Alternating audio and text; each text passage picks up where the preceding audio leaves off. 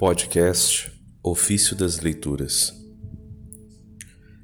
Aproxima-se o Natal do Cristo Senhor.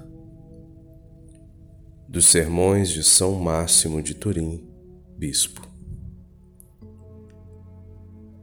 Ainda que eu me calasse, irmãos, lembra-nos o tempo que o Natal do Cristo Senhor se aproxima pois a brevidade dos dias se adianta à minha pregação.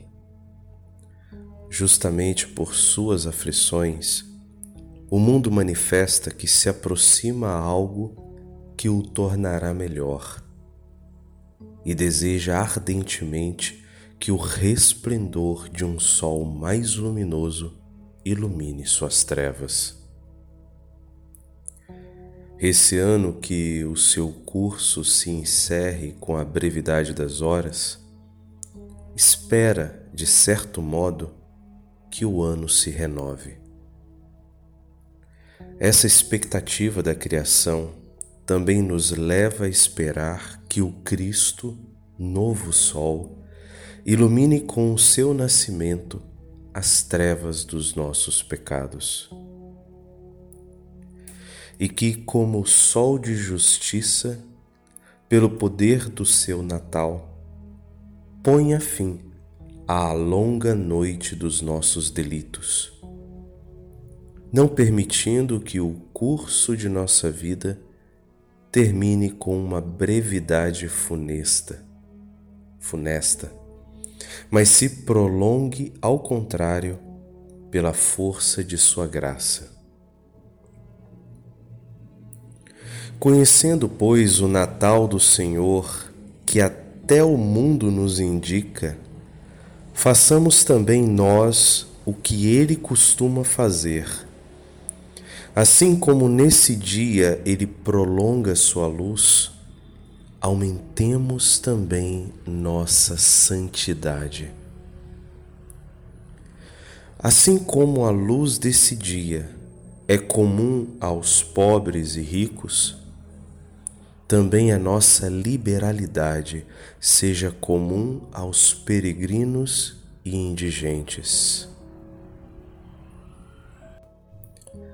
E assim como o mundo começa então a repelir a escuridão de suas noites, extirpemos também nós as trevas da nossa avareza. Irmãos, ornemo-nos de vestes puras e brilhantes para celebrar o Natal do Senhor. Refiro-me às vestes da alma e não às do corpo.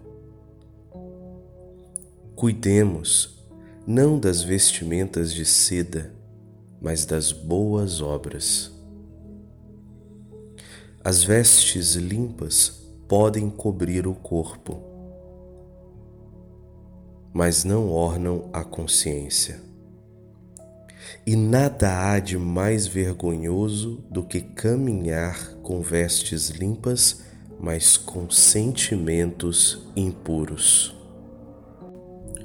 Purifiquemos primeiro os nossos afetos, antes de enfeitarmos a nossa aparência lavemos nossas manchas espirituais, para que refujam em nós as vestes do corpo. Pois de nada valem nossas vestes refulgentes se tivermos a alma manchada pelo pecado. Quando a consciência está nas trevas, todo o corpo é obscuro temos com o que purificar nossa consciência de suas manchas, pois está escrito: Dai esmola e tudo ficará puro para vós. Lucas capítulo 11, versículo 41. Bom é o preceito da esmola, pelo qual purificamos o coração trabalhando com as mãos.